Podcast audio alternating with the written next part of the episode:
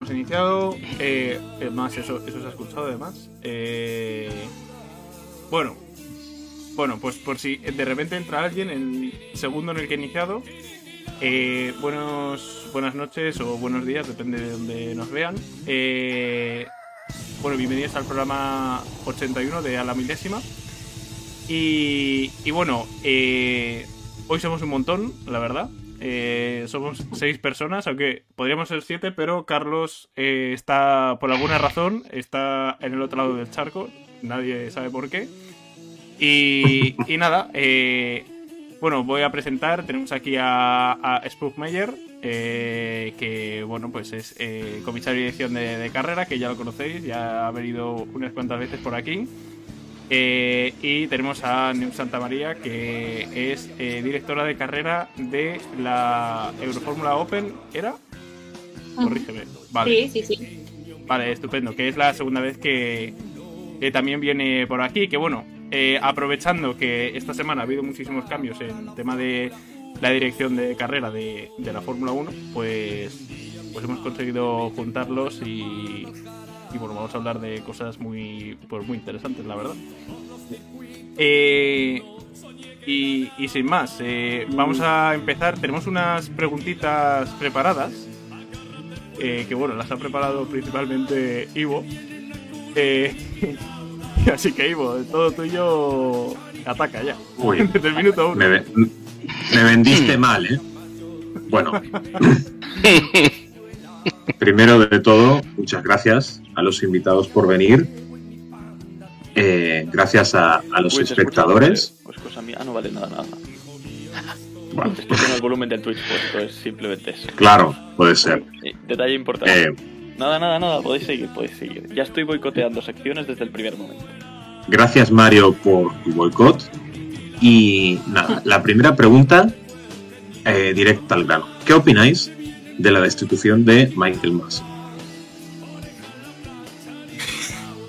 Que empiece Neus. Que empiece. Neus. Eh, yo creo que se veía venir. Aunque me parezca bien o me parezca mal, yo creo que, que se veía venir. No me ha parecido bien. Sí que es verdad que lo hemos estado hablando mucho con Alex estos días, pero bueno, lo puedo entender eh, a nivel de que después de toda la polémica que, que hubo a final de temporada pasada, pues la gente quería cambios y les han dado cambios. Si esos son positivos o negativos ya es otra cosa, creo yo. Sí, bueno, yo estaría un poco en la misma línea que ella al final. Es. Además de, yo considero todo un poco hipócrita, porque ahora durante todo el final de temporada se ha hablado mucho, ¿no? De comparaciones que si, oh, Charlie Whiting, la Fórmula 1 iba mucho mejor con Charlie, oh, es que más y tal. Los últimos años de Charlie Whiting eran palo tras palo, todo lo que hacía Charlie Whiting, que si es un miedoso, que si no se atreve a hacer no sé qué, que si saca bandera roja a las primeras de cambio. Y, y creo que con los dos que vienen, lo hagan como lo hagan, mm, llegará un punto en que harán lo mismo, ¿eh? A la que haya choque de intereses entre unos y otros, uy, qué malos son estos, qué bien lo hacía Masi. Ojo, ¿eh? Lo dejo aquí y se queda. Aún alguien sí. dirá, qué bien lo hacía Masi. Otro vendrá Sí. que bueno me hará, dice Masi. Sí. Incluso yo creo que Masi ahora siente un alivio. Hombre, Sí, sí, yo creo que también, porque en teoría, bueno, él sigue teniendo un puesto de trabajo en la FIA, si no me equivoco ahora mismo, pero ya como que no está en ese foco mediático constante, que además se había armado, Claro. se había armado ya, ya no solo por lo que hacía, sino a veces incluso por ser él. Yo no soy una persona que me haya gustado mucho ciertas cosas que ha hecho, eh, especialmente lo de Abu. Dhabi, pero bueno. Eh, pero sí que es cierto que a veces se le criticaba un poco por ser él y que mm, lo que comentabas de Charlie Whiting, eh, los últimos años de Charlie Whiting eran efectivamente palo tras palo. Todo lo que hacía se le criticaba. Y bueno, obviamente, por desgracia, eh, falleció. Y a partir de entonces todo empezó a ser, oh, qué bueno era Charlie Whiting, ojalá vuelva Charlie Whiting, porque bla, bla, bla, bla, bla, bla. Es como que la gente o bien eh, cambia de opinión muy rápido eh, o no es consciente de, de que en verdad las cosas, las cosas no han cambiado tanto. Es decir, eh, bueno, ya, ya me entendéis, es decir, que no, no fue un cambio, no, el, no se ha reescrito la historia de lo que hizo Charlie Whiting, pero ahora de repente resulta que es el mejor director de carrera de todos los tiempos, no sé. Es un poco recency bias, que lo- pero al, al revés, pero para mal. Pues podéis continuar, podéis continuar. Yo Eh, tengo una pregunta. Sí, sí. No sé si hablasteis de esto en el último programa porque no lo vi entero, pero Anda que no Eh, el programa entero. No, estoy muy, muy a tope con la vida. Eh, la cuestión es, ¿creéis que ha habido presiones concretamente por parte de Lewis Hamilton? Y de ser así, imagínate Neus, por ejemplo, ¿qué te ocurre? Que tomas una decisión polémica. Bueno, eh, que estás a cargo de, de una decisión, eres la representante de una decisión muy polémica. Y es el caso que un piloto pone presión para que tú te marches de tu puesto. Te dan otro, es verdad. Michael Massey no va a pasar hambre, pero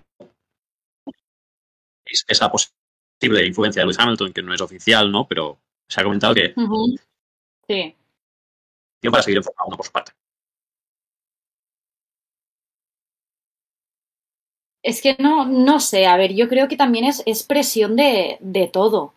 Eh, el otro día que cuando lo hablábamos con Alex lo decíamos, digo, ah, yo creo que ha llegado a un punto de presión mediática y no solo de un piloto o un equipo en este caso, que, que te debe quitar hasta las ganas de hacer tu trabajo. Que por mucho que te guste estar allí, ser el director de carrera de la Fórmula 1, que sea el máximo exponente al que tú aspiras cuando eres director de carrera y decir, Buah, yo quiero llegar a ser director de la Fórmula 1.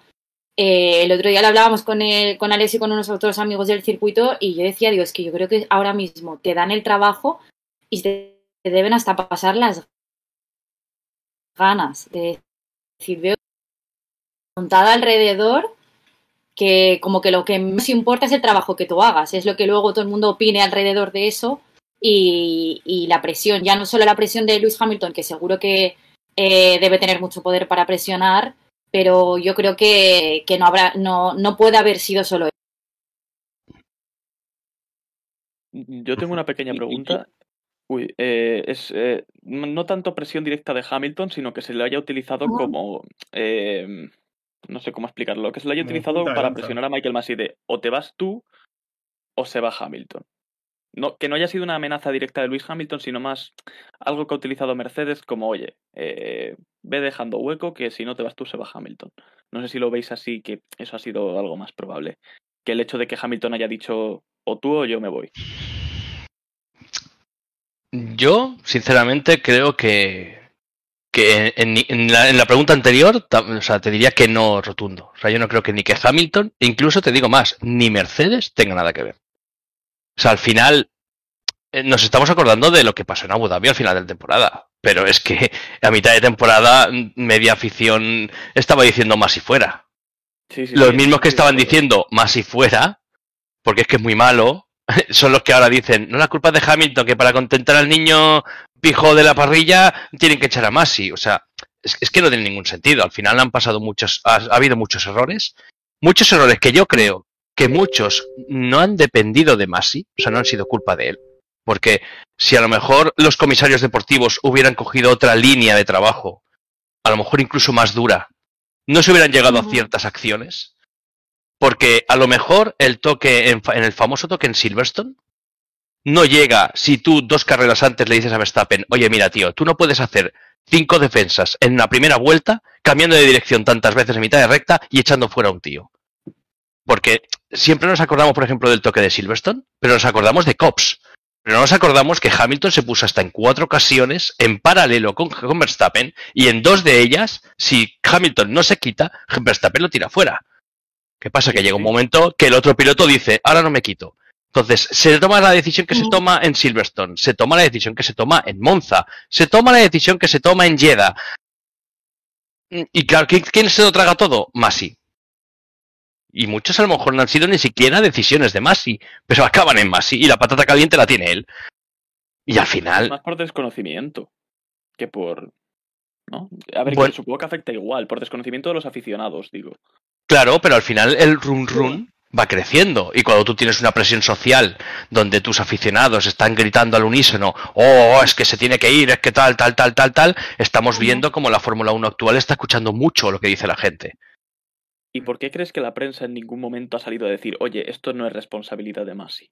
La prensa, digo, porque en teoría son gente informada que deberían ser objetivos y cuando hay una corriente de opinión equivocada entre la gente, lo normal es hacer una noticia aclarando las cosas, ¿no? Sí, te recuerdo que la prensa, te recuerdo que la prensa seria como Caran Driver a mí me insultó directamente.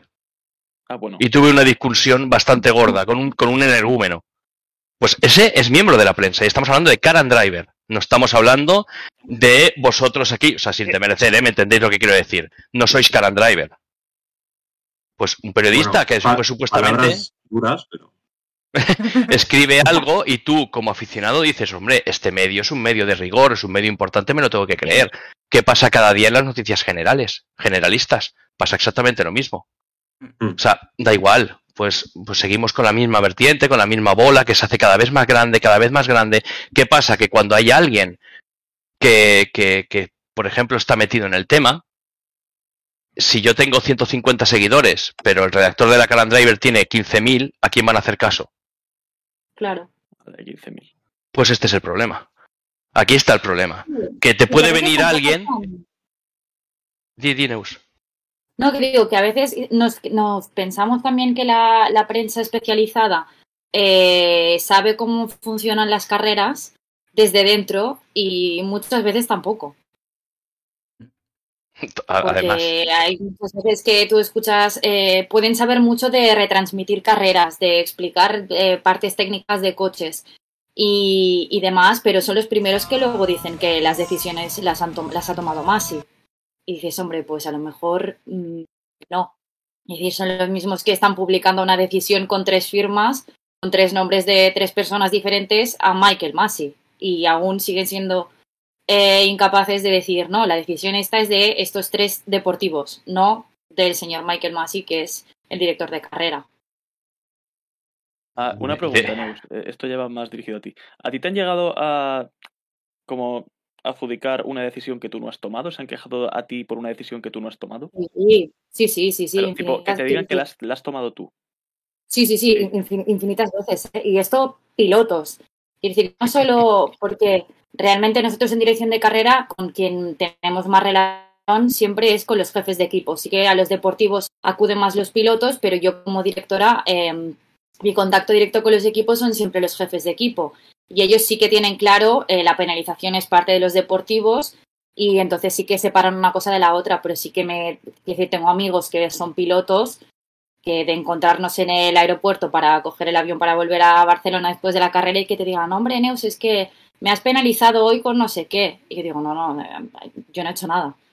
Yo he estado en la carrera, hemos hecho esto y todo lo que tú quieras. Ahora, cualquier penalización que se te ha aplicado, esos han sido los deportivos y son los primeros que tienen ese desconocimiento. Vale, vale. Interesante, interesante. No es que quería saber Bueno, porque aprovecho. punto hay desconocimiento dentro de los pilotos, de- del, del conjunto de los pilotos. más de lo que crees. Sí, o por Ya, ejemplo, ya. antes que decía Alex que decía de la gente que tiene muchos seguidores y hace eh, y lo que da es desinformación.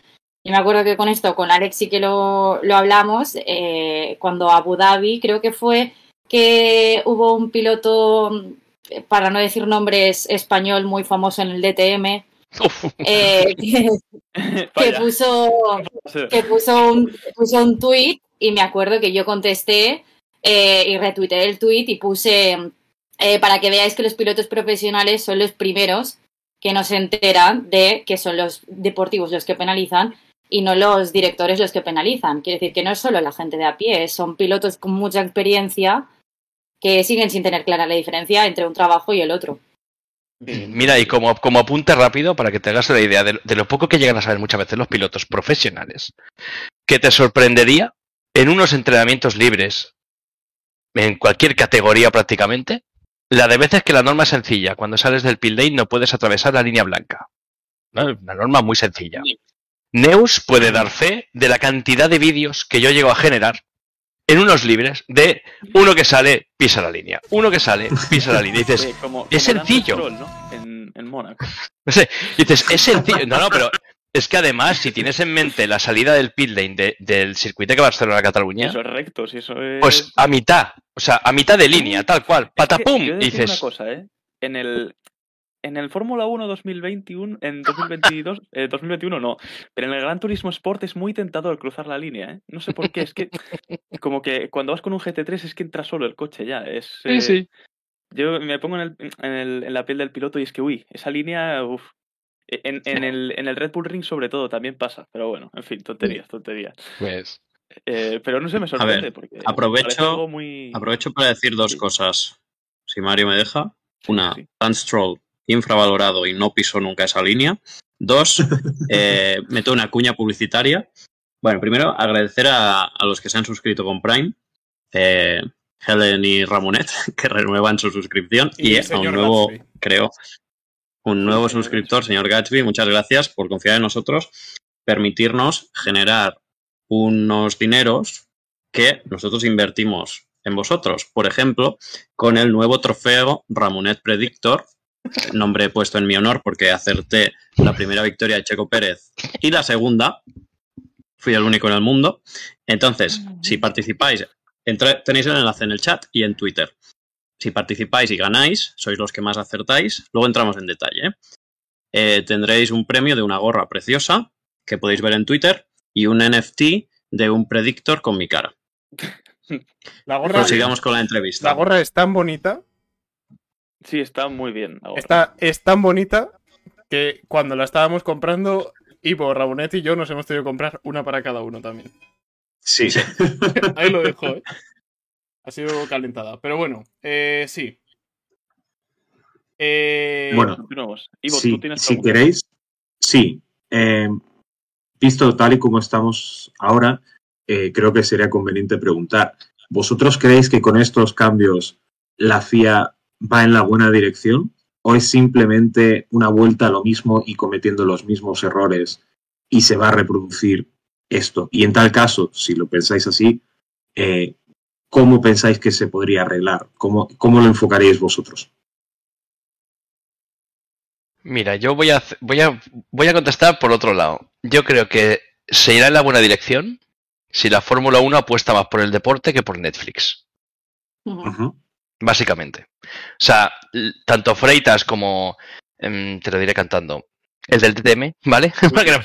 Eso, gracias. No sé cómo se pronuncia en alemán, pero O sea, no dudo que puedan ser igual o mejores que, que, que, que Masi o que Whiting, ¿vale? El problema es cuánta presión les vas a poner encima. Y esa presión la vas a poner tomando una línea de trabajo desde comisarios deportivos, por ejemplo, de una manera o de otra. Si trabajas de la misma manera, a los dos pobres que entran ahora les va a llegar un marrón que no se lo ven. Pero piensa una cosa, son dos. Es decir, Se, se reparte la final- culpa, ¿no? No, sí, sí, sí. Es decir, al final, eh, si tú pones a una sola persona, va a cargar con todo. Y si tú cambias de director de carrera, dices, bueno, pues en esta carrera fue eh, Freitas y en esta carrera fue Wittich o Wittich o como se diga. Eh, que más o menos como que no va a quedar tan mala sensación de los dos en sí. Y, claro, si al final haces un poco la media de cuánto desagrado causan a los aficionados, pues es bastante menos que la de Masi. Porque Masi da todo a él. Todo. Al final es como que cuanto más llega un punto en el que se multiplica cada vez que lo haces peor el, el- la mala imagen que acabas dando. Mm. No digo que lo haya hecho mal exactamente, pero me refiero que la mala imagen iba eh, decayendo cada vez más. En cambio, si lo consigues repartir un poco entre dos, no vas a generar tan mala percepción. O, eh, generas, o generas un, de uno muy buena y de otro muy mala, porque si en una carrera ocurre Claro. un escándalo y en otra no, eh, ya van a decir, "Buah, es que esta carrera si hubiera estado este, habría sido muy distinto, tal.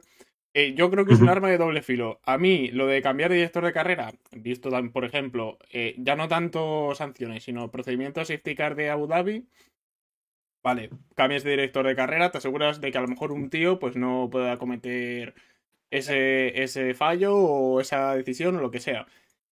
Eh, poner a dos a mí, a mí no me gusta. Eh, mm, simplemente. Me parece que. Me parece que es como. Mira, estar ahí es muy difícil, así que vamos a poner a dos para que no sea tan difícil. Pero. No, pero yo creo que no lo han hecho por eso. Yo creo que lo han hecho porque Freitas tiene contrato con el WEC y las European Le Mans Series. Creo que es por eso. Y no puede todos los fines de semana. Y por eso está eh, Wittich para sustituir. Creo que es por eso, pero no estoy seguro. Porque Freitas es, bueno, está en el WEC desde hace no sé cuántos años lleva, pero es muy muy característica y la, la voz que le llaman. Eh, y yo creo que es eso, que tiene contrato con otras categorías y lo ponen un poco para sustituir. Aunque no, no sé si han anunciado en qué carrera va a estar cada uno. Eh. Dependerá, no. No hasta donde yo sé. Vale, vale. Yo de Neus, momento. confiesa, ¿te han contactado? No, ¿Te han tentado? Pero porque no, bueno, la, la Eurofórmula no está vinculada a la FIA como tal, ¿no? no, exacto, Claro, no, claro. eh, Vaya. No, Ella va- Va por libre el ella. punto, el- el- exacto. es una categoría muy del pueblo, que- la Eurofórmula. ¿eh? No- Yo creo que el punto importante en, en esto de poner dos personas es que llevamos toda la temporada escuchando, yo creo que la palabra consistencia ha sido la, la palabra más repetida toda la temporada, ya Sí. por, por, bueno, sobre todo por falta de consistencia. Entonces, para mí la gran pregunta es cómo van a conseguir que las decisiones del director de carrera, de carrera sean consistentes si son dos personas diferentes. Mm, Buena pregunta. Efectivamente. Yo Efectivamente. creo, que, yo creo que al final la consistencia que pide la gente es, es más referida a los comisarios. Lo que pasa es que como no saben ni a quién se la están pidiendo, pues pasa lo que pasa. Bueno, pero Claro. tú, por Pero- ejemplo, en, el procedimiento de safety car de Abu Dhabi, un, te pasa eso en una carrera y uno lo hace de una manera y te pasa en la siguiente y el otro lo hace de otra. Pero, pero el problema ahí viene porque ahí, eh, digamos que Michael Massey tuvo que saltarse dos normas y recurrir al comodín de la, la arbitrariedad que puede emplear el director de carrera de vez en cuando. Es decir, ahí fue un poco un porque me sale de las narices voy a relanzar esta carrera. Creo yo. Porque al final hay dos normas que dicen tal. Pero tienes el comodín de, bueno, si tú quieres, puedes relanzarla. ¿No? El, famoso artículo, no sé, no sé qué artículo es, que dice básicamente que al final es el director de carrera el que puede decidir lo que se hace y lo que no se hace Sí. pues es un poco, oye, se supone que su trabajo es evitar saltarse el reglamento en la medida de lo posible. Si hay una situación en donde es inevitable, pues se hace, pero ahí no era inevitable y está claro que lo hizo. Eh, yo creo que eso es, eso es lo- a lo que se refieren con consistencia, es decir, que no se salten el reglamento de forma totalmente innecesaria como pasó en Abu Dhabi. Que es necesario, que a lo mejor hay un problema de seguridad y, y tienen que meter a los coches por la hierba, yo qué sé, para volver a boxes, cualquier tontería. Eso sí que lo veo razonable, pero no lo que pasó en Abu Dhabi. Y mira, eh, eh, ya solo habiendo quitado las conversaciones entre, entre el director de carrera y los jefes de equipo, se va a acabar mucho tema de espectáculo y tal. La gente se va a olvidar. Eh, Menos mal, menos mal que van a quitar eso. Uf. porque yo creo que eso es lo que ha matado a Masi realmente. ¿eh? Es, es una de la, la única medida de momento que me parece positiva de verdad es esa. Quitar esa-. Pero después, aparte, ahora, por ejemplo, todo, el- todo lo, que, le- lo que le ha caído a Messi por el procedimiento safety car, donde yo ahí estoy de acuerdo en que tú no puedes hacer eso. O sea, yo, yo lo que hubiera hecho es, no te compliques la vida, acabas en safety car y se ha acabado. Uy, uy, Hombre, uy, que es el final de un mundial. Cuidado con eso. Se acaba con safety car. Bueno, Porque ¿cuánta- entonces Pues no se han acabado, no se, no, no se han acabado Pero- veces pero carreras en safety car. esto- es decir, por ejemplo, el Mundial de 2012 se acabó con safety car. Pero ahora vivimos en una especie de mundo en donde la gente se cree que todo está hecho para su, para su disfrute Sí. y que no problema. concibe que un mundial acabe con coches de seguridad porque eso es, eso es antinatural. Es que cómo puede ser posible que la mejor temporada de la historia... Pero al menos ahí, pero de esa manera, tú no intervienes. Claro, claro. Es así de simple. Y es lo que tienes que hacer. Vamos, yo es que La creo. gente, la gente no es capaz de entender que el mundo no gira en torno a ellos, que una temporada no está hecha para su disfrute, sino que hay momentos en donde la seguridad prima, prima un reglamento, y que si en el reglamento pone que se acaba con safety car, se acaba con safety car. Y eso, si Michael Massey lo hubiera hecho, pues estaría muy bien hecho, pero se le hubiera echado a la gente mucho más encima, creo yo, por Bueno, lo que pasó. no, no te creas, no, no. No, porque aunque se te eche menos gente, eh, está mucho más polarizado el hecho de que le has, entre comillas, dado el mundial a otro piloto. O sea, Bueno, es, pero es muy, es muy tuvimos En diferente. España, que ahí se aplaudió con... Claro, es que de España, España no es baremo, porque si Masi baja y le pega un hachazo en la cabeza a Hamilton, España aplaude. Y esto es así. O sea, si Hamilton se que se parte el tobillo, tal, España aplaude. O sea, España es anti-Hamilton hasta un punto que da vergüenza ajena. Y yo lo digo así, no me, no, no- no me destapo. O sea, da vergüenza ajena. Y todo el movimiento que hay alre- alrededor del alonsismo contribuye una, una barbaridad en alimentar este monstruo. Y es un monstruo, ¿eh? O sea, y esto me parece una, vamos, una que pues, bueno, con Vettel pasaba lo mismo, que pasa que como Vettel ahora no gana, ahora gente a incluso les cae bien. Hay gente que ahora hasta Vettel les cae bien, ay, qué majo es Vettel, pero si decías, le decías de todo hace cuatro años. Entonces, va así la gente. Pero aparte es que es el hecho de que yo vuelvo a insistir en lo mismo.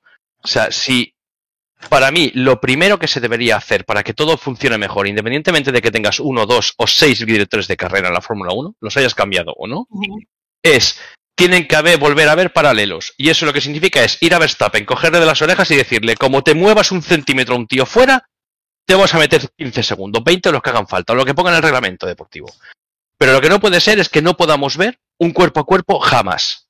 Muy bien. Y la- y no- Como y que no me Norris y venga. Pérez. Que no me venga a mí la gente diciendo, hombre, es que Hamilton ha echado fuera, es que Hamilton, la escuela del empujar a un tío fuera la ha traído Verstappen. Y su primer duelo fue con Leclerc. Y Leclerc, el mismo Leclerc en su momento dijo, ah, esto se puede hacer, nos veremos en la siguiente carrera. Y se lo hizo en la Y siguiente. se lo hizo. Pues esto es lo que hay que cortar. Si cortas estas, estas acciones, no tendrás los problemas de eh, los, los comisarios deportivos han hecho esto, o no lo han hecho, o, o etcétera, etcétera. No, esto no se puede hacer, punto. Una cosa es que en un momento dado, en una carrera, pues un poquito eches, pero es que Verstappen lo hace con todo el mundo. O sea, yo sigo dando la misma anécdota. En Hungría, este año, Verstappen adelantando a Mick Schumacher con un Haas, le dio un golpe.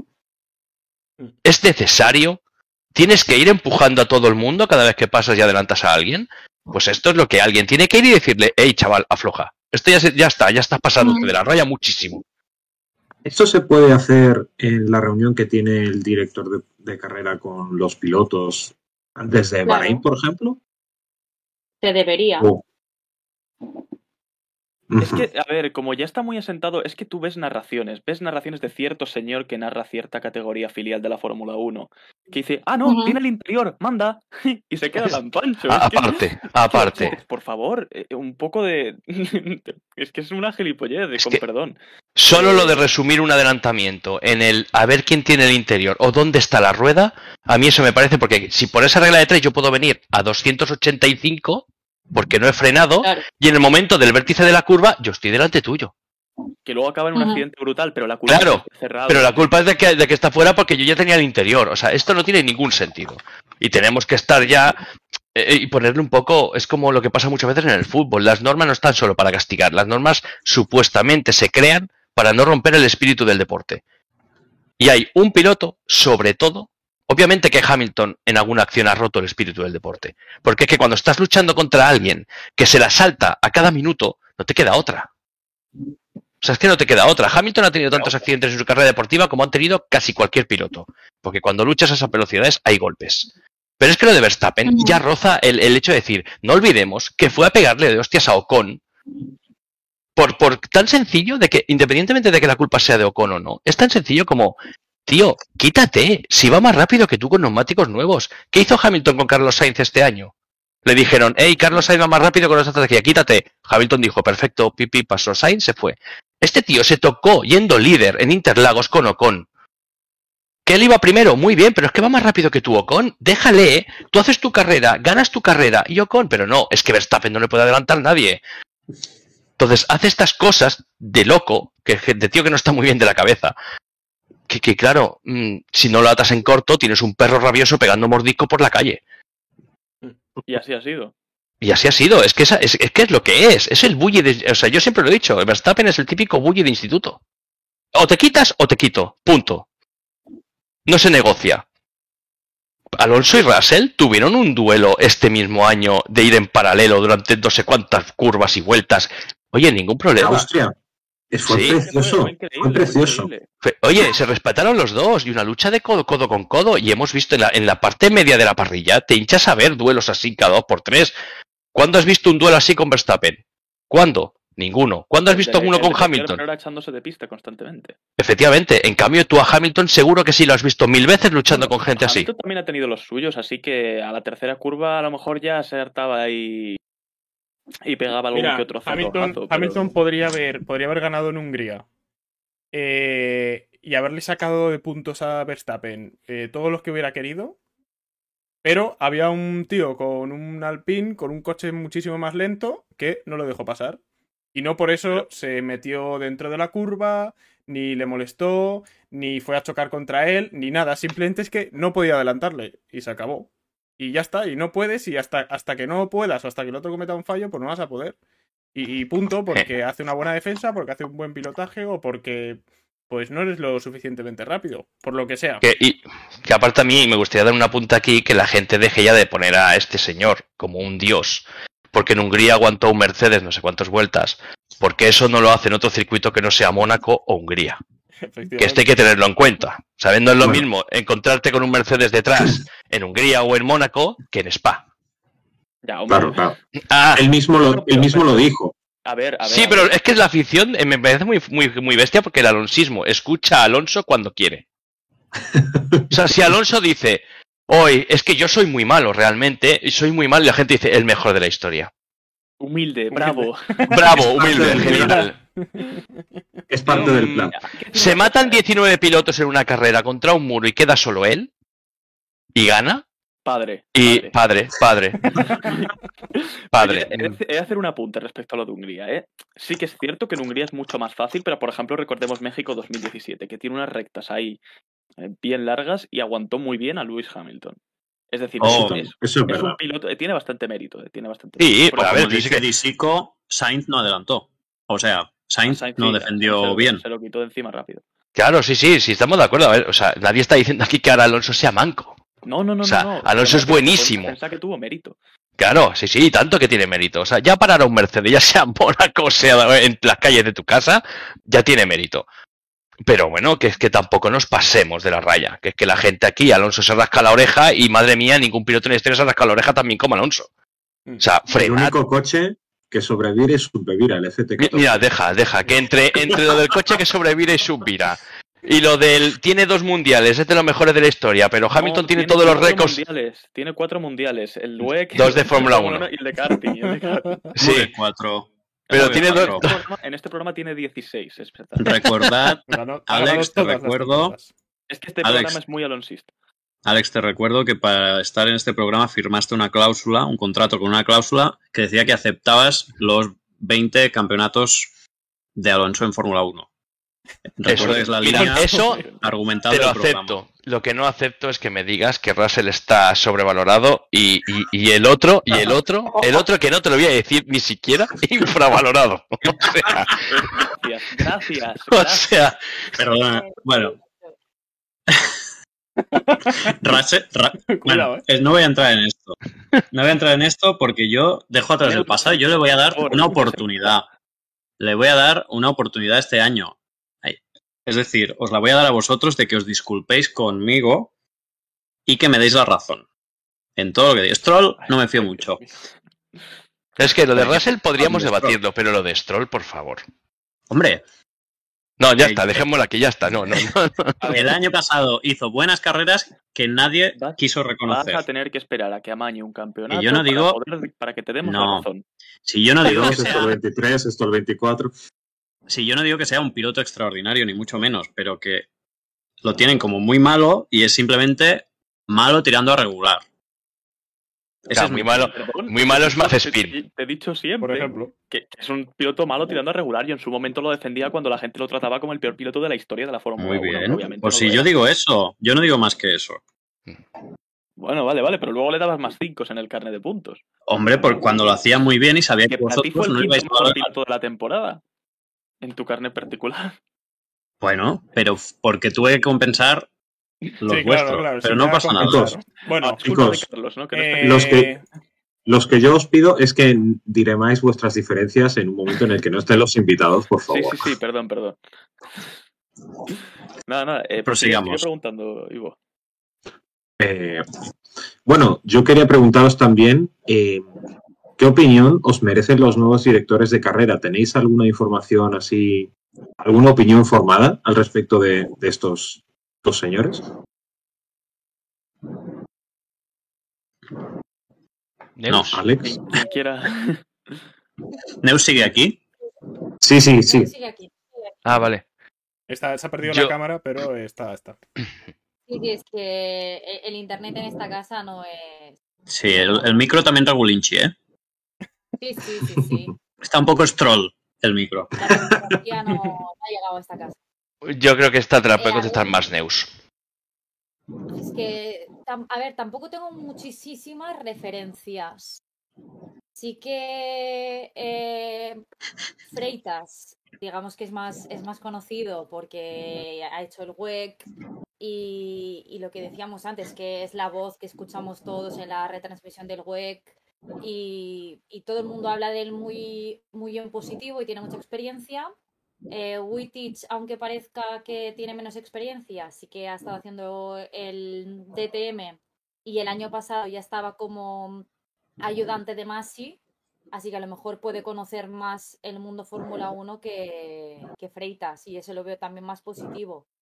Y también destacar que el que les va a estar ayudando a los dos durante toda la temporada es Herbie Blash, que Herbie Blash sí que conoce la Fórmula 1 de, de pa, de todos los años que estuvo con, con Charlie Whiting haciendo dirección de carrera. Así que yo creo que, a ver, son, un, son una buena dupla para ser, para ser directores. Experiencia no les falta. Bueno, se ha hablado un poco, yo siempre voy aquí un poco a la polémica. No sé, eh, se ha hablado un poco de que ya les han empezado a sacar un poco eh, los, los eh, bueno, los trapos sucios ahí a, a los eh, a los directores de carrera, mencionando lo que pasó en el WEC en Bahrein en la última carrera del año pasado, o el incidente de Van der Linde con Lawson en, en la última carrera en Norrisring. Y no sé, ¿vosotros creéis que ya hay como una especie de... ah, ya están la prensa y ciertas personas intentando buscarle ya la puntilla a cada nombramiento o, o que es simplemente un poco para presentarlos porque es muy sensacionalista hacerlo a día de hoy así? No, yo creo que es lo que decíamos, entra también en las presiones de las que hablábamos antes. Así que salen dos nombres nuevos, la gente no les conoce y es sensacionalismo puro. Decir, vale, pues esta gente, ¿os acordáis del incidente este del DTM que nos gustó? Vale, pues esto es culpa de este señor. Esto que nos gustó del WEC, esto es culpa de este señor. Y estos son los nuevos directores de la Fórmula 1. Y venderlo así porque seguro que te da más views y todo lo que quieras. Pues.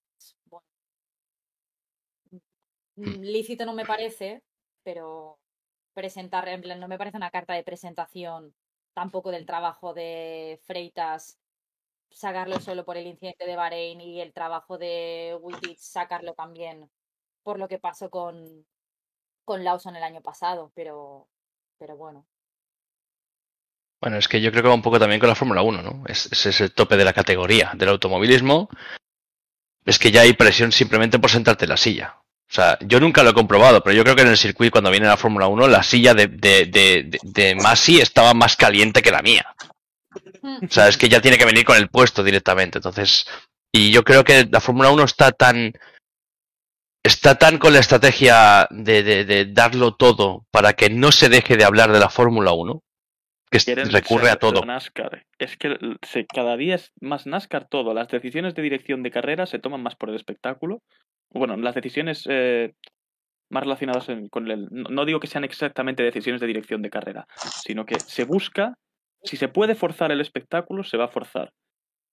Y eso, es decir, mira, yo, yo a mí me encanta la NASCAR, pero hay que admitirlo. Están tirando por esa vía, creo yo.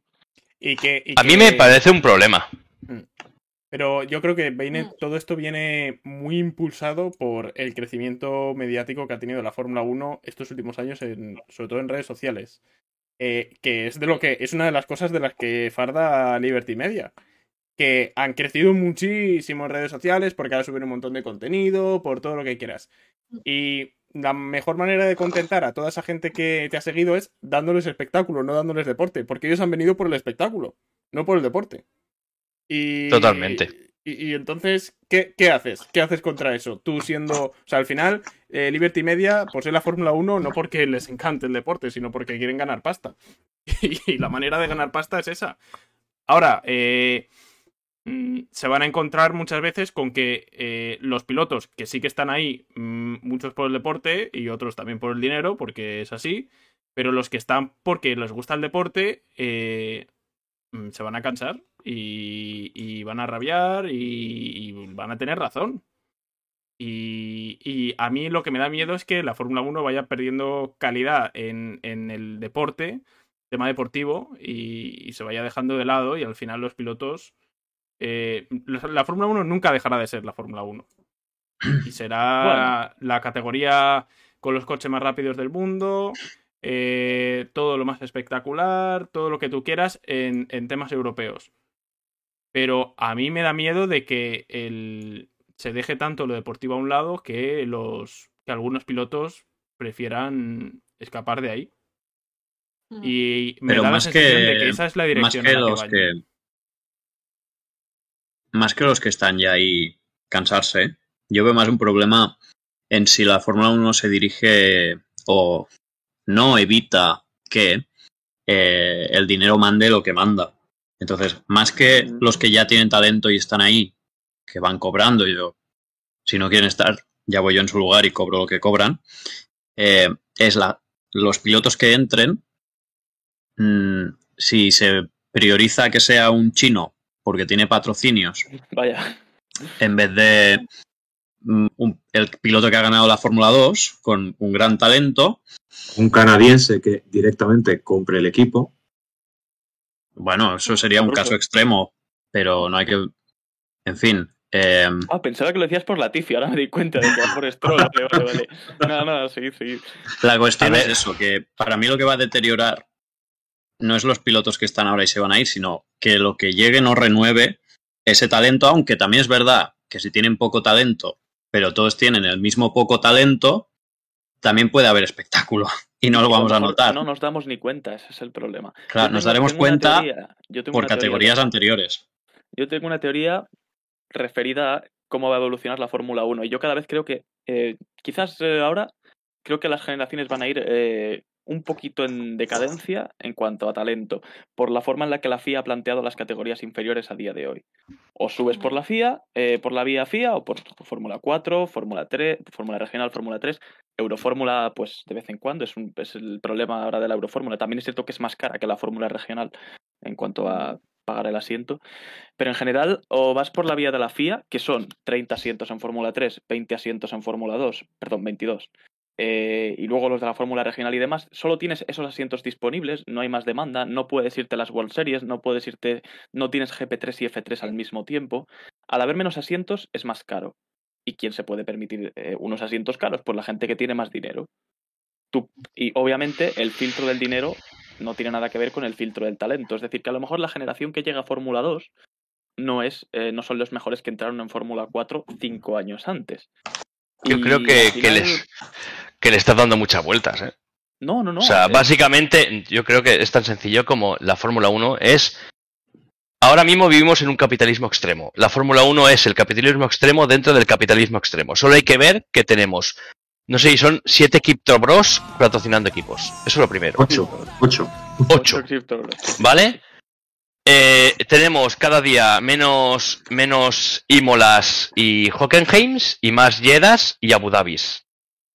Tenemos unos test a puerta cerrada en el circuito, sin fotos, sin tiempo, sin periodistas, sin nada, porque alguien de allí, de un desierto, ha pagado una millonada para llevarlo allí. O sea, básicamente es la Fórmula 1 está yendo al extremo máximo de dinero. Me da igual lo que pasa en el deporte. La serie de Netflix se estrena la cuarta temporada una semana antes del primer Gran Premio. O sea, es consumismo extremo en un capitalismo extremo, nada más. Entonces, ver, si quieres ver motor, si quieres ver motor, básicamente es vete al GT World, vete al GT Open, vete a cosas así que vas a disfrutar más de carreras y de deporte, teniendo sus marrones, como es lógico porque es competición, que no lo que es la Fórmula 1 a día de hoy. La Fórmula 1, o sea, que, que We Race as One y mucho tonterías de estas, pero mañana nos vamos a Arabia, a Abu Dhabi, a Qatar, a Bahrein, etcétera. Y corremos en Imola porque mm, con la pandemia tenemos un circuito aquí al lado que nos dejan correr. Y en Portimao pasa lo mismo, pero a la que pandemia se vaya del todo y estemos en la normalidad, olvídate de Imola, olvídate de Portimao y olvídate, espérate que no desaparezca Silverstone. Cuando empiecen a entrar aquí, petrodólares a mansalva. Gracias por esta promoción gratis de las categorías del pueblo, por cierto. Eh, y la, la GT World Challenge o, o el GT Open. Gracias, gracias. lo, lo agradezco por, por ser defensor máximo de, de esa filosofía. ¿Qué decías, ¿no querías Neus? decir algo? Digo que lo que genera todo esto de que la Fórmula 1 se, se mueva solo por el dinero y solo llegue a la Fórmula 1, que tiene mucho dinero, lo que está generando ahora es que todas las categorías inferiores eh, están evolucionando lo mismo. Plan, Tú no vas a correr F4 si no tienes mucho dinero. No vas a subir de F4 a la freca si no tienes mucho dinero. Y contra más dinero tengas, más rápido te saltas eh, los pasos y menos trabajo te lleva hacerlo. Y con esto tampoco, en plan, tampoco quiero desprestigiar las categorías inferiores. Quiero decir, yo soy directora de una.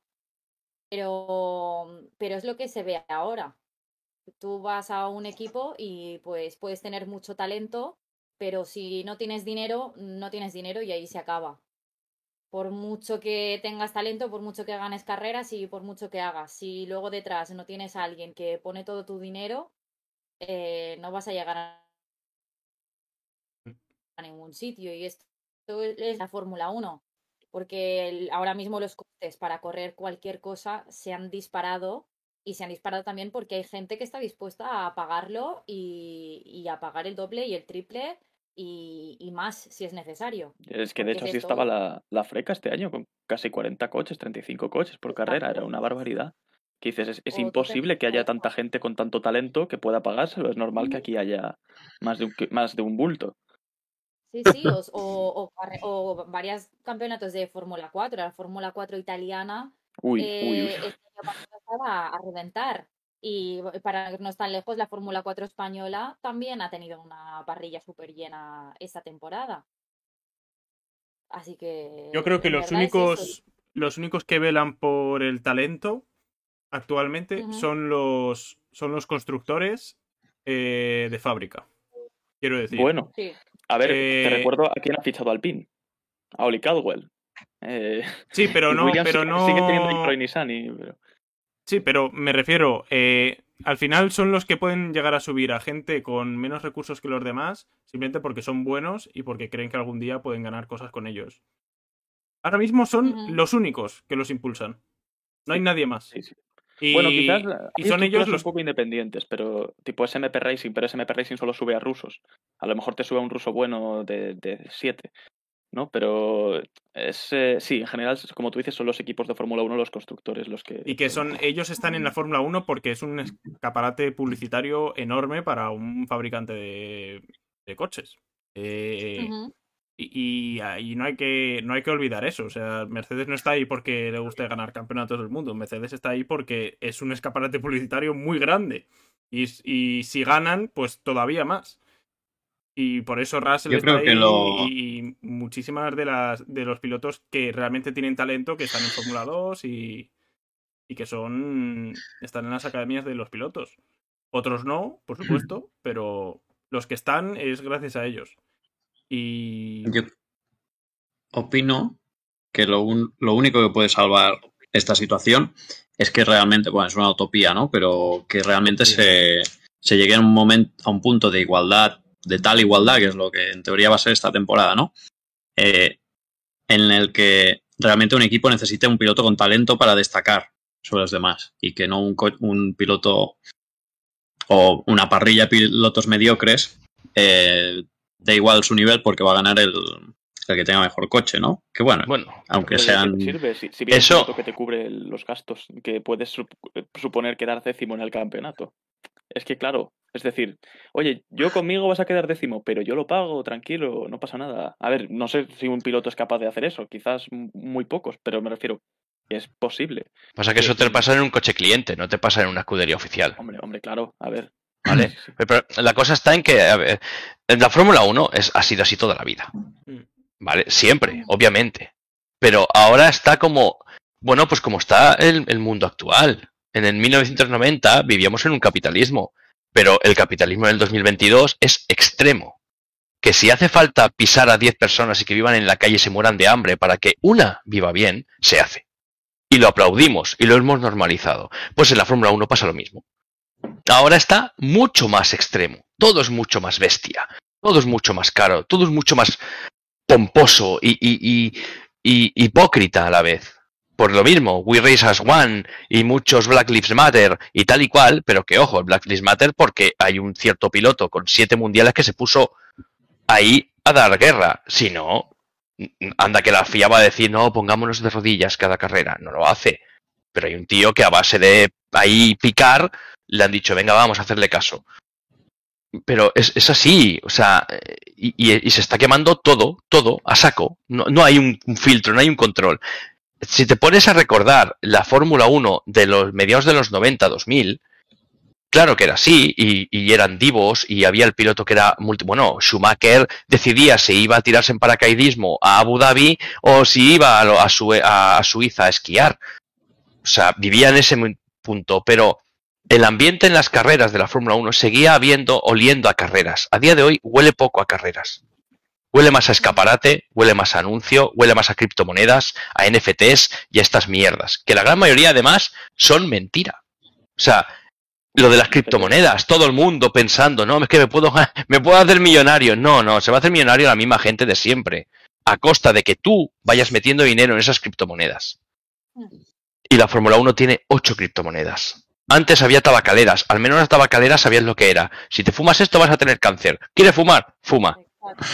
Lo de ahora no. Lo de ahora es un... "Com- cómprame Bitcoin, que te vas a hacer millonario. ¡Uy! Que ha caído el Bitcoin. Se ha hecho millonario el otro. ¡Qué pena! O sea, pues así estamos y la Fórmula 1 está así. Bueno, está Alex, en ese extremo.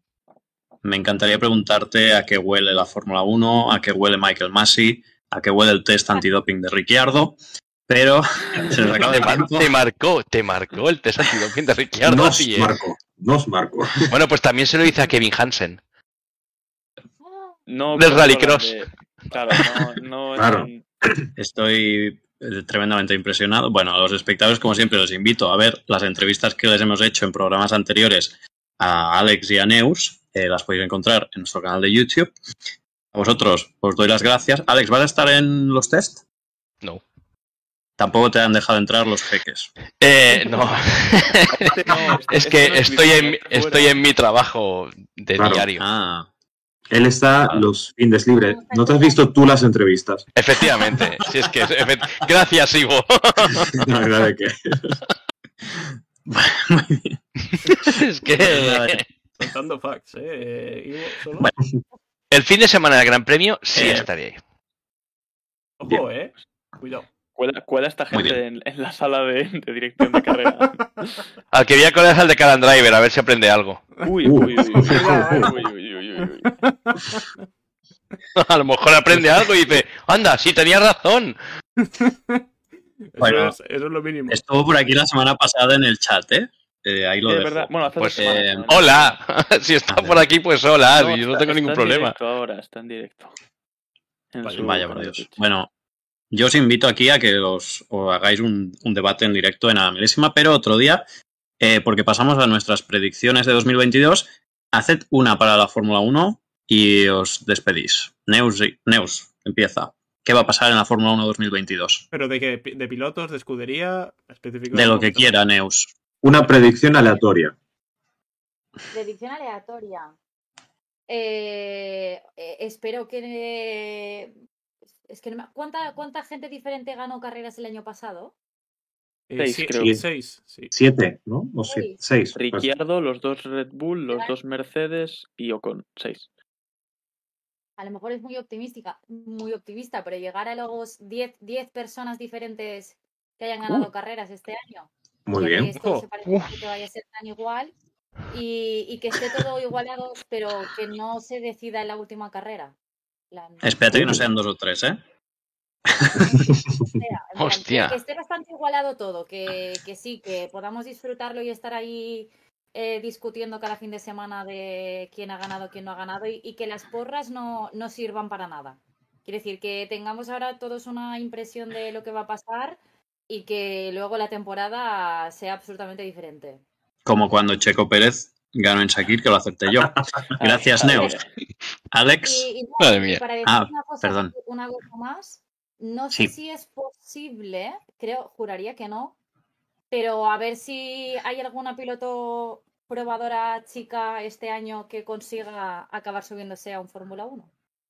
Vale, muy O interesante. sea, para... Quizás sí que es mm, posible, ¿no? Eh, bueno, no sé cómo seguir el tema de Jamie Chadwick o de Jessica Hawkins en Aston Martin, pero bueno, habrá que ver, habrá que ver. Ahora te lo mira Mario en el pueblo. Jamie en el- y demás. Pero yo creo que Jamie Chadwick es un, es un buen partido para que este año poderle haber subido a un Fórmula 1. Ujú. Ojalá. Bueno, La mía. Sí, Yo no os voy a engañar. Uy, Ojalá gane Hamilton el mundial. Es que te gusta ver el mundo arder. Es No, no quiero ver el mundo arder. O sea, o sea, Quieres ver el alonsismo arder. tiene todos los récords. ¿Qué coño? Ah. Se merece el último. Se merece rematar la faena. Ya está. Si queréis, yo os firmo que Alonso quede subcampeón. Si total, No. como siempre, va a quedar por detrás de Hamilton y de Vettel. Bueno, este año no ha quedado detrás de Vettel. Sí, ya. en el Mundial de Adelantamientos.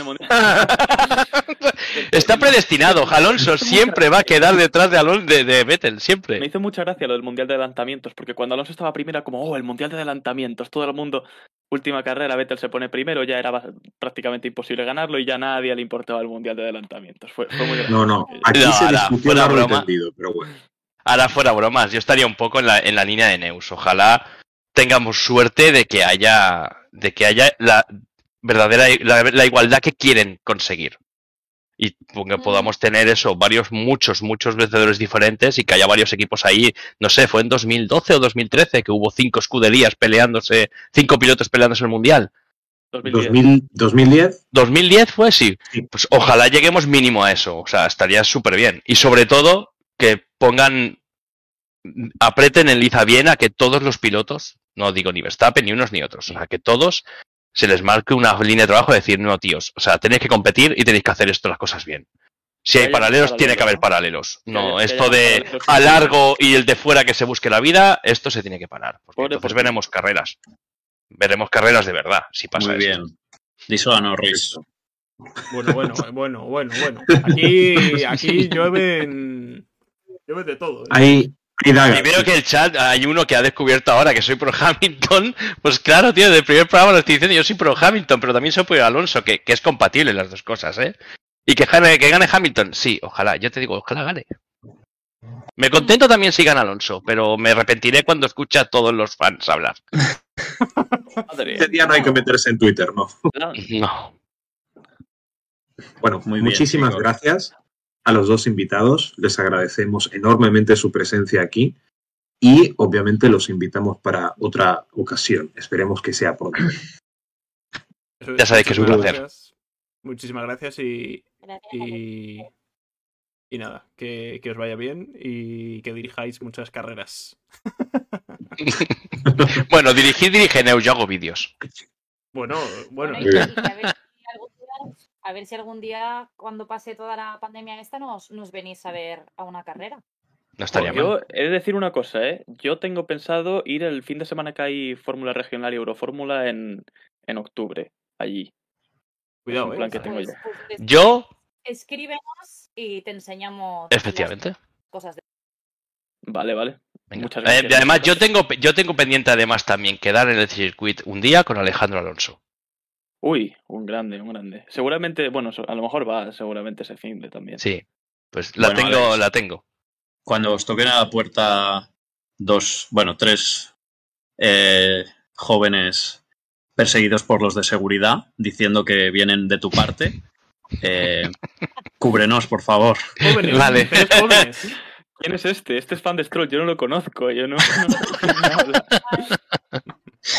Venga, Venga.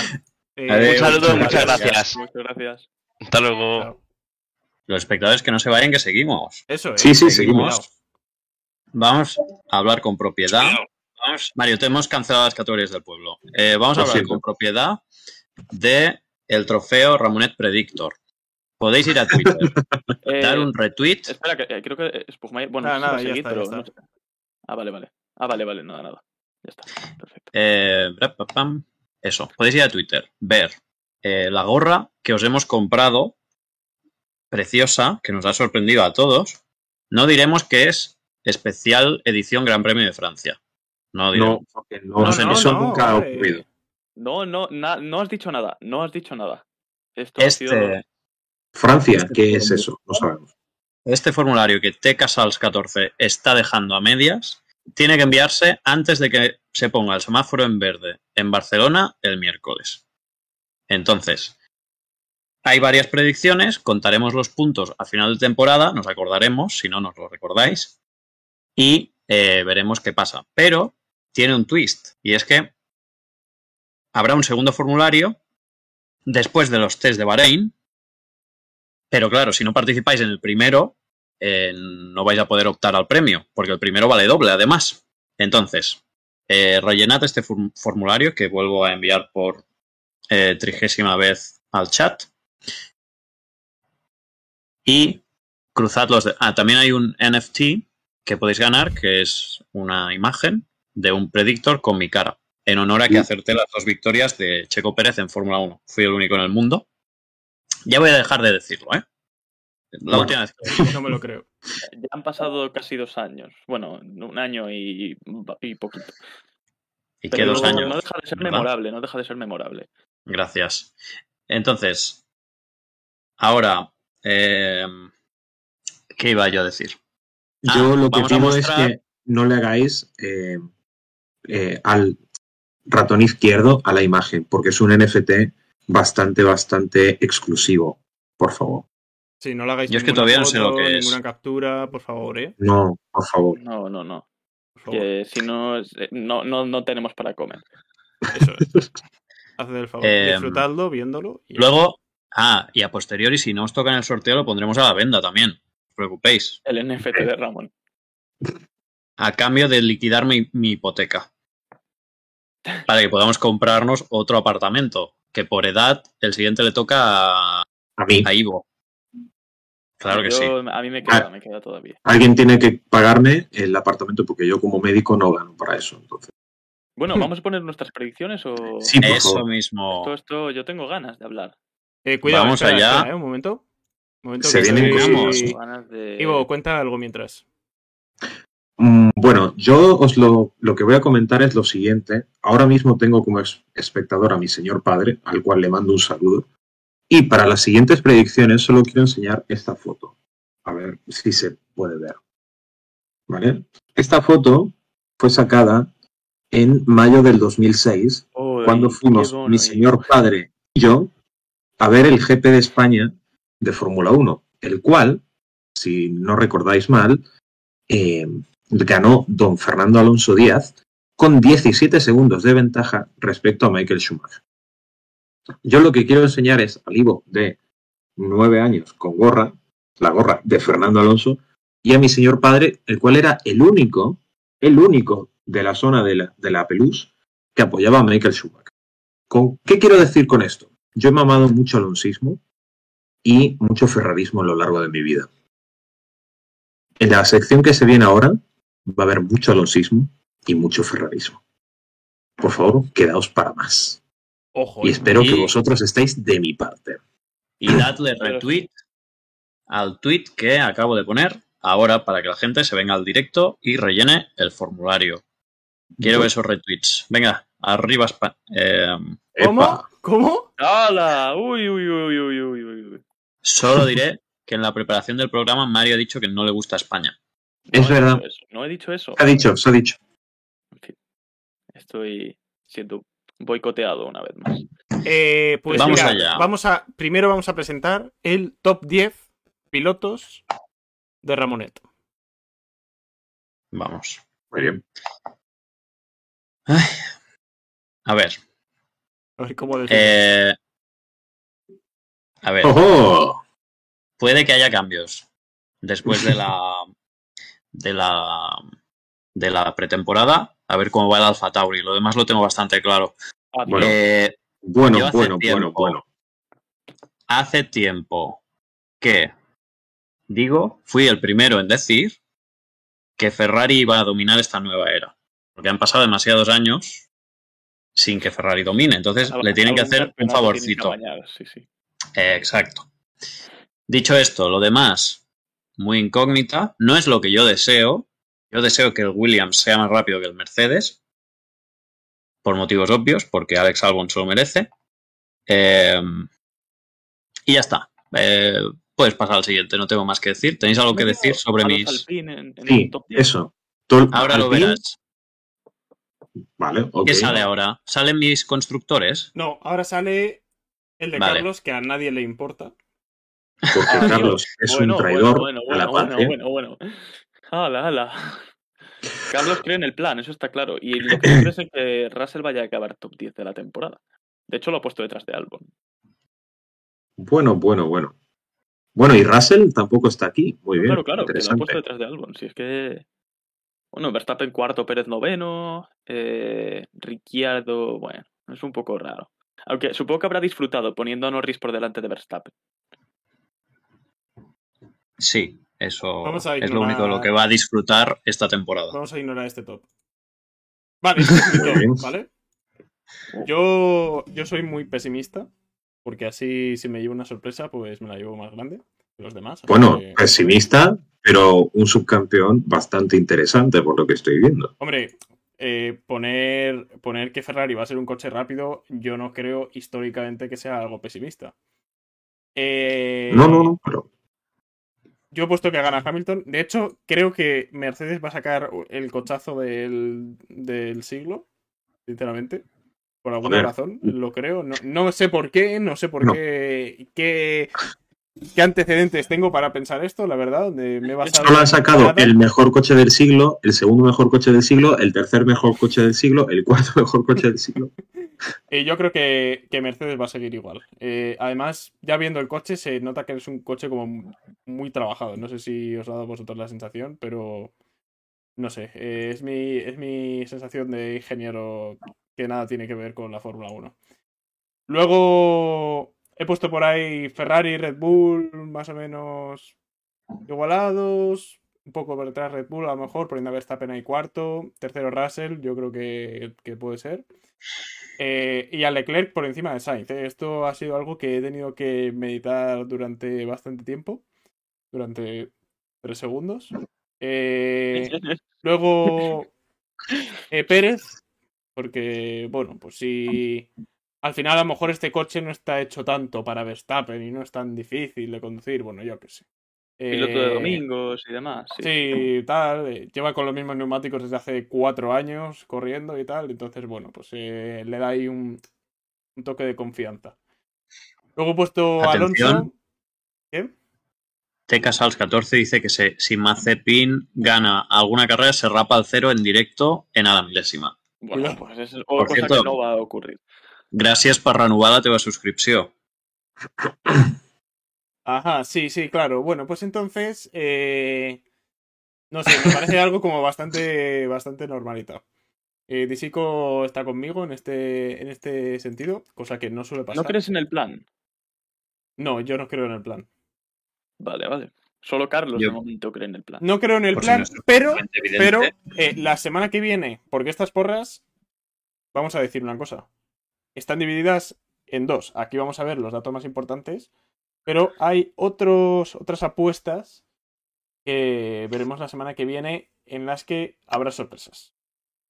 Eh, bueno, Alonso, Norris, Gasly Ocon, bueno, algo un poco más, más estándar. Eh, también visto cómo trabajan los equipos, sobre todo la calidad de sus ingenieros, etcétera. Y nada más, por mi parte, vamos a pasar a la siguiente, que creo que es la de Mario. Ahí está. Bueno, a ver. Eh, ahí lo tenéis. Yo creo que Leclerc va a ser campeón del mundo. Uy, Ivo, tienes ahí visitante. Sí. Eh, Buenas noches. hola, hola. Tenemos Ojo, a una persona cuidado, eh. que De Red es un traidor a la patria. Pues que no vea, traidor que no vea mi patria. top, que no lo vea, por favor. Eh, nada, eh, aquí lo tenéis. Yo creo que Leclerc va a ganar el título este año. Tengo una corazonada de que Ferrari va a ir por fin bien. Estoy muy de acuerdo con el señor que está aquí arriba. Eh, y Yo la luego- tuve antes, la corazonada. Luego creo que Mercedes va a ser el segundo equipo, que va a estar no muy nivelado tampoco, pero que va, va a pelear por victorias eh, más de una carrera, eh, regularmente en podios, así que he puesto a Hamilton subcampeón, que creo que va a estar bastante, bastante enchufado este año, pero no va a estar al nivel de Leclerc, que, bueno, yo lo he puesto además que va a ser el que más poles va a hacer, yo creo que va a ser una muy buena temporada de Leclerc. Tercera posición para Carlos Sainz, eh, va a estar un poco lejos de Leclerc la, distancia habitual entre el campeón y, su compañero cuando suelen cuando solo uno pelea por el título. Es decir, a lo mejor échale unos eh, 50, 60 puntos entre ambos, porque además en las primeras posiciones la diferencia de puntos por carrera suele ser más grande. Cuarto, Russell, eh, que yo creo que bueno, cazará diversos podios y quizás eh, alguna victoria esta temporada, pero bueno, mm, sensaciones mías. Y luego ya el tercer coche regularmente creo que va a ser el Alpine. Eh, como llevan mucho tiempo preparándose, yo creo que van a estar también en la pelea por los podios en más de una carrera, sobre todo en circuitos que le favorezcan, e incluso eh, por la victoria en, en, momentos aislados. Son 23 carreras, así que yo creo que alguna se decantará por el equipo francés, especialmente por Fernando Alonso, que creo que va a estar muy fino esta temporada y va a superar eh, con relativa facilidad a Esteban Ocon. Verstappen creo que va a estar en el cuarto coche de la parrilla, que va a ser el Red Bull, pero va a hacer una temporada excepcional, va a estar pilotando muy bien y al final va a conseguir rascar un sexto puesto por delante de Esteban Ocon. Y luego creo que van a venir pues un surtido variado de pilotos. Norris en octava posición, el McLaren va a ser va a dar un pequeño paso atrás respecto a lo que hizo la temporada pasada. Eh, Pérez, eh, piloto de domingos, carrerista nato, pero el noveno. Y luego Vettel, eh, yo creo que bueno, va a ser un año así complicado para Aston Martin, pero va a tirar un poco de experiencia con los coches nuevos y yo creo que a lo mejor consigue rascar el top 10. Y luego ya pues eh, Ricciardo, los Williams, los Alfa Tauri y demás. Muy bien. Vamos a constructores. Allá vamos. Sí. Eh, ha dicho que esto es terrorismo. Aquí, uy. Eh, Ivo, adelante. ¡Adiós! Ah, perdón, Gracias. perdón, Ivo. Perdón. Madre del amor. A ver, eh, primero de todo, no quiero decir yo esto, pero ya lo dije. Eh, yo creo que los grandes beneficiados este año va a ser Alpine y, y Ferrari, y por tanto he de ser fiel, porque qué mejor momento para hacer esta apuesta que cuando todavía no nos jugamos nada. Eh, creo que Alonso va a ganar el mundial y se va a retirar. Y luego, pues el Leclerc, mi niño, va a quedar segundo. Ferrari creo que tiene un poco mejor de coche, entonces va a quedar Sainz tercero, la Verstappen consistencia y echando según según Alex a todos los demás pilotos de la pista y, y luego nada, pues después va el, el Mercedes que no creo que vaya a estar muy fino, Pérez va a seguir fallón y no creo que, que haya demasiada diferencia y, y la zona media va a estar bastante disputada. Eso es lo que yo creo que va a ¿por qué pasar. A Russell delante de Hamilton. ¿Qué ves? Ah, eh, Russell es que mm, creo que, que es George Russell el nombre y por, por orden alfabético va antes que Lewis Hamilton. Ese es mi razonamiento. Ojalá, No sé ojalá, si, Ojalá. si está en eso. Y ya está, poco más tengo que decir al respecto. No, ahora en serio creo que puede ser que Russell eh, quede por delante. Ya está, es una apuesta loca. O sea, me preguntas por eso y no porque haya puesto a Alonso primero. Mm. Hombre, pero eso tiene cierta base porque se lleva hablando de eso todo el invierno. Pero Russell delante de Hamilton, yo pensaba que ibas a decir que a lo mejor en la zona media Hamilton no está acostumbrado, Russell está un poco más acostumbrado a eso y se va a desenvolver mejor Russell y al final va a acabar haciendo lo mejor, pero no sé. creo que este año va a ser bastante determinante cómo se adapte cada piloto al coche. Eh, si ya lo vimos el año pasado con cambios de equipo, cuánto le costó, por ejemplo, a Richardo y, y cómo de poco le costó a Sainz, yo creo que este año va a ser muy determinante eso y puede ser, puede ser por intuición que Russell acabe por delante, como en 2016. Y ya está. Esa es mi opinión del Mundial de Pilotos. Eh, pues siguiente, siguientes equipos, pero no sé quién viene, así que Ivo. Eh, ah, muy bien. Pues lo que yo opino al respecto es que Ferrari va a tener el mejor coche, pero Alonso va a carrilear al PIN a la segunda posición. Y creo que todo es bastante claro en el sentido de que creo que Mercedes va a conseguir más puntos que Red Bull, aunque quede por delante Verstappen. Y que mucho que quieran, los de Haas no van a salir del fondo. Yo no sé quién piensa que va a, a salir del fondo Haas. O sea, tienen los peores pilotos de la parrilla, la parrilla en general. Y poco más. Alfa Romeo, fatal. Aston Martin, que no tienen ni túnel de viento. Es que a quién se le ocurre este. En fin. Y, Cualquiera tiene un túnel de viento en su casa. es que- claro, y Williams va a dar un paso adelante y poco más. Creo que el equipo que va a avanzar más es Alpine, claro, obviamente. Eh... Ramonet. Muy bien. Mientras cuento mi top de equipos, Prats, puedes ir buscando una foto de la gorra Estamos que vamos a creyendo- sortear. Sí. Todos creyendo en Ferrari. Qué mal nos va a ir esta temporada. Yo El, el Master Plan, lo peor que nos ha pasado. quiero quiero que la gente vea la gorra porque solo 10 personas de momento han participado en el, el trofeo Ramonet Predictor.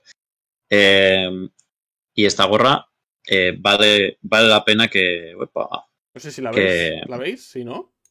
que la tengáis. Además, iréis a conjunto con los comisarios de a la milésima. Eh, vale, quítala que no veo mi cosa esta. Vale, como, bueno, ya lo de Ferrari ya lo he dicho, eh, la FIA o lo- quien sea, Michael Massey va a amañarlo todo para que Ferrari vuelva a ganar. Mercedes y Red Bull, simplemente es que me cuesta no verlos ahí, aunque es verdad que tuvieron que centrar muchos esfuerzos en 2021 porque seguían luchando por el título hasta la última carrera. Eh, Williams, yo deseo que esté delante de Mercedes, pero soy realista. Y por la parte de abajo, eh, no creo en el plan, creo que se habrán equivocado. Más que, más que nada porque yo ya no creo que Fernando Alonso pueda volver a tener suerte. Entonces, soy pesimista. ¿cuándo- ¿Cuándo ha tenido suerte? Noveno, Alpine, madre mía. Sí, eh, Alfa Romeo al final viene un poco tirado por Ferrari. Bueno, como van a tener un motor trucado, pues Alfa Romeo delante de Alpine. Aston Martin, la verdad no confío nada en ellos, pero ya lo he dicho muchas veces que Aston Martin no me parece que tenga una estructura eh, desde 2020, una estructura con mentalidad ganadora. Viendo lo que pasó en 2020 y 2021 tampoco han demostrado gran cosa. Y ya Teniendo está. Stroll de piloto, pues claro. Bueno, Lance Stroll. Ya he hablado de Lance Stroll. Yo no soy fan de Lance Stroll. Next. Eh, mi plan. top equipos. ¿Cómo? Esto no, esto no está bien, ¿eh? Eh, algo no he cambiado. Voy a corroborar esto. A ver. Efectivamente no está bien. Bueno, digo mi top equipos porque creo que este es otro, simplemente. Voy a ponerle Carlos mientras. Perdón, yo siempre he dicho, Disico, Ah, no, no. que yo no soy fan de Lance Stroll. Es que Este, este, es el de este Carlos. es el de Carlos. Claro, has puesto Prats, pero es el de Carlos. sí. Este es el de Carlos, vale. Este es el de Ay, Carlos. Dios, a quién ha puesto los décimos. Madre del amor hermoso. Si es que, es que no, no. Ya está, pásalo, pásalo. Pásalo, así es que no tiene sentido esto. No, mere- no merece voz en este programa. Bueno, sin más, ¿no? Eh, yo creo que no Es curioso porque es tan incierta esta temporada que hay gente que pone Alpine primero y Alpine noveno. Maravilloso. Sí, sí, sí. Y, lo, y todos tenemos una fundamentación igual de, de poco válida. O sea, ¿qué, qué Sí. tenemos? Nada. Nada, Hombre, la de Carlos la- menos. Las corazonadas. Que el Alpine es Gurdu, como el del año pasado. viene- Eso es que, bueno, justifica que al, al Aston Martin lo van a descalificar del mundial por pisar demasiadas veces la línea de salida de box. Seguramente. Eh, bueno, este sí es mi top, ¿vale? Eh, A verlo, ver. no, no sé, me parece algo bastante normal. Eh, wow. Obviando las primeras posiciones, eh, que yo creo que esos tres van a estar ahí luchando. Eh, luego he puesto Alpine, que me parece que algo tendrán que llevar. A lo mejor no llevan el mejor coche, pero algo llevarán aceptable. Eh, McLaren también, también por ahí, disputando ahí el cuarto puesto. Eh, Alfa Tauri, yo creo que este año Yuki Tsunoda va a despertar un poco. Y, y bueno, he confiado ahí en ponerlos. Al final, la mayor sorpresa es en poner a Aston Martin novenos. Eh, yo creo que Aston Martin, eh, si hay alguien que ha dado la tecla, Aston Martin no ha dado con la tecla. Entonces yo creo que se van a pegar una terrible, terrible torta eh, contra el suelo. Se van a matar.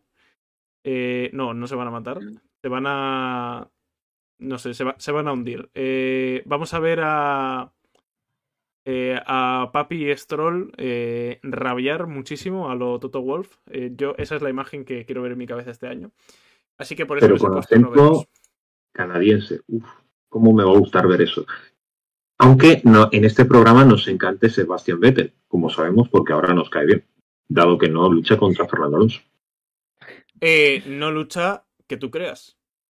Claro, El bueno, perdimos el Mundial de Adelantamientos. Cuidado. Ojo con eso, yo sigo rabiando. El mundial de adelantamientos fue un, un palo durísimo. Pero bueno. Bueno, Eh, pues Vale. eh, creo que le toca a Mario, si no me equivoco. Sí. Eh, ah, Muy bien. Lo he perdido. Yo creo que Leclerc. Ahí está, está. Ah, eso no, sí ya lo hemos hablado, Ramón. Aquí. Ahí está. Muy bien. Vale. Antes de todo, antes de empezar, creo que van a puntuar todos los equipos de la parrilla. Todos. Y no poco. Tipo que a lo mejor Haas acaba último con 10 puntos, que es bastante. Eh, yo creo que va a ser una temporada que va a estar la temporada un poquito más comprimida por la parte de abajo. Y por eso he puesto a Williams octavo. Es un equipo con el que yo he dado mucho la turra de que van a mejorar bastante, pero yo creo que van a mejorar en puntos, no en eh, resultado en constructores. Eh, Van a Bueno, mejorar tan rara, ¿no? El resultado en constructores del año pasado fue porque les regalaron siete puntos y medio. n- no, ¿No? fueron, fueron nueve y medio. Cuidado. Eh, eh. bueno, a lo que voy. Ferrari gana el campeonato, por lo que he explicado antes. Creo que tiene muy buena alineación. Leclerc va a hacer un gran año y Sainz pues, va a estar tercero matemáticamente. Solo puede ser Ferrari. Eh, Mercedes el segundo coche y Alpine, ya lo dije, muy sólido el tercer coche. Pérez pechará un poco, pero va a seguir estando en, en esa cuarta posición Red Bull. McLaren, pese a que Ricciardo tampoco vaya muy allá, eh, aunque también dependería, a lo mejor Ricciardo va bien y me sorprende, pero yo creo que va a ser el quinto equipo. Eh, Aston Martin, los veo los sextos, creo que no van a perder tanto, eh, porque joder, es un equipo que, aunque no tenga mentalidad ganadora, yo creo que media tabla nadie los va a bajar de ahí. Pese a eh, que eh, pisen muchas veces la línea blanca de salida de boxes. Luego Alfa Tauri, creo que no va a tener tan buen coche, pero su noda va a despertar y Gasly va a seguir rindiendo de forma sólida. Y Williams va a tener un poco Albon tirando del carro, pero la Tiffy se va a quedar un poco atrás, creo yo. A lo mejor envejece fatal la cosa. Alfa Romeo, eh, creo que no va a hacer un buen coche. Es que va a envejecer fatal esto, de verdad. Eh, pero bueno, eh, más o menos Bottas estará ahí eh, regularmente peleando. Y Wang Yuzu va a tener una buena temporada de inicio. Y cuando digo buena temporada es mejor de lo que se le espera. Wang Yuzu es un piloto que se estanca rápidamente, pero que en su primer año no- rinde mm, bastante bien, dignamente. Así que yo lo veo no haciendo ridículo, básicamente, como lo pintan algunos. Y luego en última posición Haas, que creo que van a mejorar un poco, pero con esa alineación que tienen, todavía pilotos un poco inexpertos, e inestables, va a estar eh, pues en esa, en esa mm, última posición, creo yo. Creo yo. Pero esto envejece fatal, si es que ya lo sabemos. A ver, Eh, como no envejezca fatal el mío, me puedo matar por no haber metido un euro a semejante parrilla, la verdad. Pero aquí no Pues- se ha puesto. El siguiente top es el top de poles. Cuidado, ¿eh? Uh, ¿Top de poles? sí, ¿quién va a hacer más poles? Eso no es un top. Eh, No es el bueno, top uno, es el top pole. 1, claro, de cada uno. ¿Tienes algo que decir. Ramonet, ahora? Que te quiero. Qué bonito. No, no, no esperaba eso. Bueno, top poles. Ahí está. Oh, qué guapo salgo. Bueno, Y el contenido, eh, no Uy, sé, no puedo Prats. mirarlo. uy, Prats.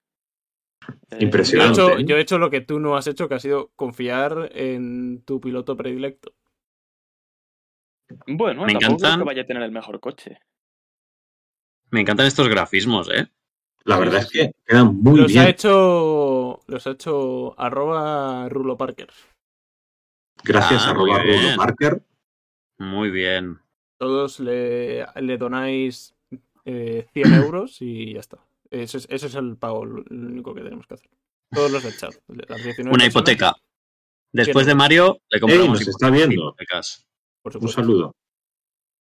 Pues está muy bien, está muy bien. Eh, bueno, Ramonet, Sí. ¿crees que Leclerc va a ser el que más poles va a hacer?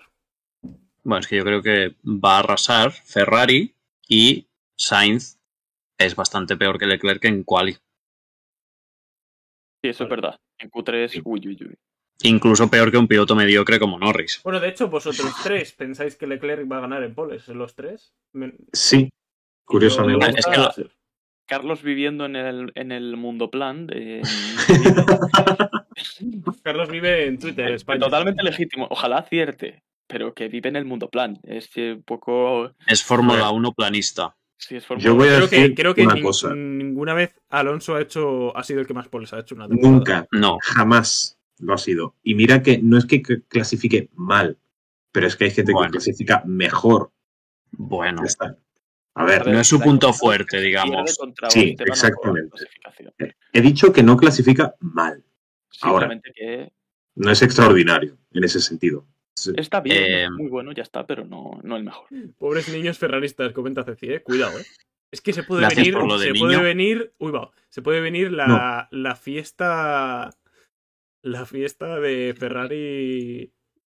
Ferrari P15, eh. Cuidado. No esperéis A que a lo mejor Carlos se sube al carro de Ferrari en plena temporada y recupera Seguro. su ferrarismo de hace cientos de años. Puede ser. Pero bueno, que ver, que. Eh, Siguiente. Siguiente es. ¿Quién creemos que va a ganar el carnet de puntos? ¿O quién lo va a perder? Muy no, no me acuerdo, no me acuerdo cuál es. Que de hecho es lo más importante de, de la Fórmula 1. No nos importa quién gana el mundial, importa quién gana el carnet de puntos de a la milésima. O sea, quién gana Yo, pues- el verdadero mundial. Sí que es verdad que Alonso es una buena apuesta porque somos muy alonsistas, Porque todos No. los años siempre va Alonso beneficiado porque Pero- es el mejor piloto del mundo. Es que no, no tiene otra- No, es verdad, siempre le hemos dado puntazos a Alonso, incluso en carreras que dices, bueno, eh, si no te fijas, no se, lo hubieras, no se los hubieras puesto. Pero es que se los merece, no sé. Además, por, por cómo funciona eh, el, el carnet de puntos, es un formato que beneficia a Alonso. Sí, sí, sí. Pero bueno, yo es que creo que opinamos Leclerc- nosotros. Eh, bueno, mm, Que eh, como opinamos nosotros, pues eh, obviamente Claro. sale beneficiado. Simplemente. eh, yo estaba a punto de poner a Alonso, lo reconozco. Pero luego he pensado. mm, Seguro que Russell está todo el rato P2, P3 y se va a compensar. Ya llevamos 12 respuestas en el formulario. Muy bien, que sigan Qué llegando. bonito. Solo tenéis el día de mañana para hacerlo, recordad. Don Master nos conoce Next. muy bien, ¿eh? Dice, ya me veo las corruptelas de la generalísima para que salga el piloto que hemos votado. Muy bien, yo, yo lo veo una buena propuesta. Me la voy a No, debo decir que nosotros no participamos en el trofeo Ramonet Predictor. De hecho, nos hemos comprado, comprado nuestras propias gorras por algo. Claro. Efectivamente. Eh, Menos bueno, Mario que se quiere compra- comprar una camiseta horrenda de Russell. El siguiente No, es no, el yo- piloto, no, no, piloto No es eso. perdedor.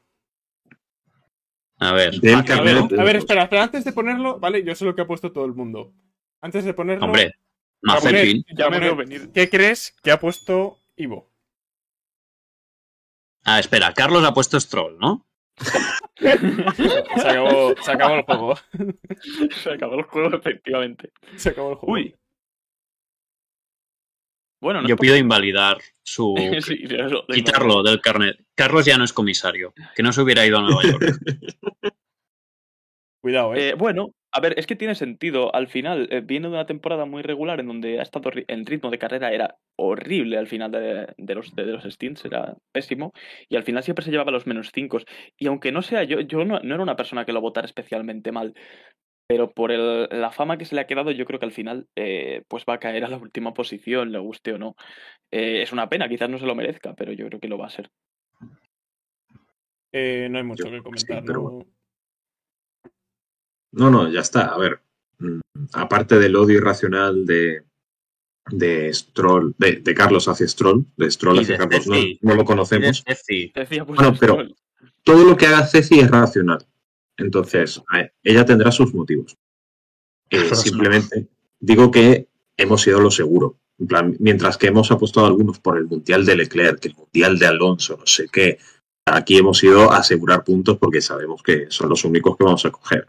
Entonces, Eh, mm, sí, si es que. Si es que no, o sea, es que el, el, el, el histórico. El corto histórico del carnet de puntos eh, dice que en todos los carnes de puntos en los que participaba Mazepin, eh, gana por goleada en puntos en valor absoluto. Entonces. Pues ya está. No hay más que decir.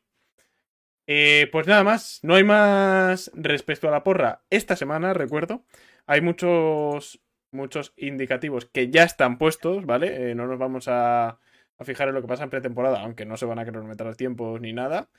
Eh, pero no van a, no van a estar. No van a estar entre nuestros, nuestras razones para, para haber completado los siguientes que, que hay que completar. Eh, Llevas 30 segundos hablando y no sé qué estás diciendo.